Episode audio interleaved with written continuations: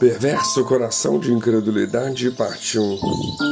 Tende cuidado, irmãos, jamais aconteça de haver em qualquer de vós perverso coração de incredulidade, que vos afaste do Deus vivo. Pelo contrário, exortai-vos mutuamente a cada dia durante o tempo que se chama hoje, a fim de que nenhum de vós seja endurecido pelo engano do pecado.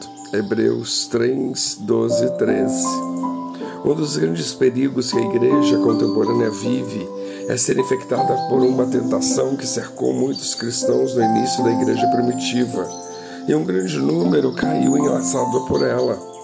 É algo sutil que vai invadindo os corações e, sem se aperceberem, não obstante, manterem a forma religiosa, as expressões, os aspectos externos de crença, o coração vai se afastando de Deus e de sua soberana vontade. Essa era a preocupação do autor de Hebreus ao advertir aos que haviam professado a fé em Cristo como Salvador de suas vidas, o de tomarem cuidado para que a tentação do perverso coração de incredulidade não os afastasse do Deus vivo. Parece paradoxal uma advertência como essa ser dada justamente a crentes, cristãos professos, mas só tem sentido quando entendemos a profundeza dessa exortação e a amplitude com que é repetida no livro de Hebreus. A carta de Hebreus é uma defesa da fé genuína e uma exortação à preservação das práticas e atitudes morais e doutrinárias que se deve ter em relação a Deus e a Sua palavra. O efeito da palavra de Deus é radical em desvendar as profundezas do ser humano e atingi-lo na alma, no coração e no espírito. Hebreus 4,12 diz: Porque a palavra de Deus é viva e eficaz, e mais cortante do que qualquer espada de dois gumes, e penetra até o ponto de dividir alma e espírito, juntas e medulas, e é apta para discernir os pensamentos e os propósitos do coração.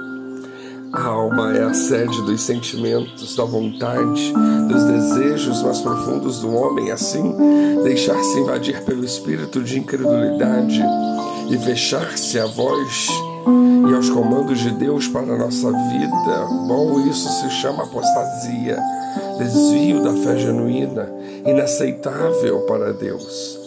O perverso coração de incredulidade retratado no livro de Hebreus era expresso em vários comportamentos de alguns cristãos, como negligência em relação à verdade revelada, endurecer o coração pelo engano do pecado, desobediência, desviar-se, cair e voltar atrás, deixar-se de congregar-se, abandonar a confiança, retroceder na fé, deixar a raiz da amargura entrar no coração, não honrar o casamento, envolver-se nas doutrinas várias e estranhas.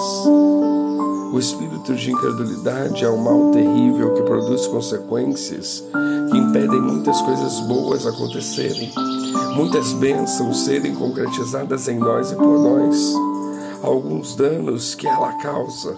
A incredulidade endurece os nossos corações para que a obra de Deus não se realize em nossas vidas. Vós fizestes pior do que vossos pais, pois eis que cada um de vós anda segundo a dureza do seu coração maligno, para não me dar ouvidos a mim. Jeremias 16, 12. Ou Jeremias 18, 12.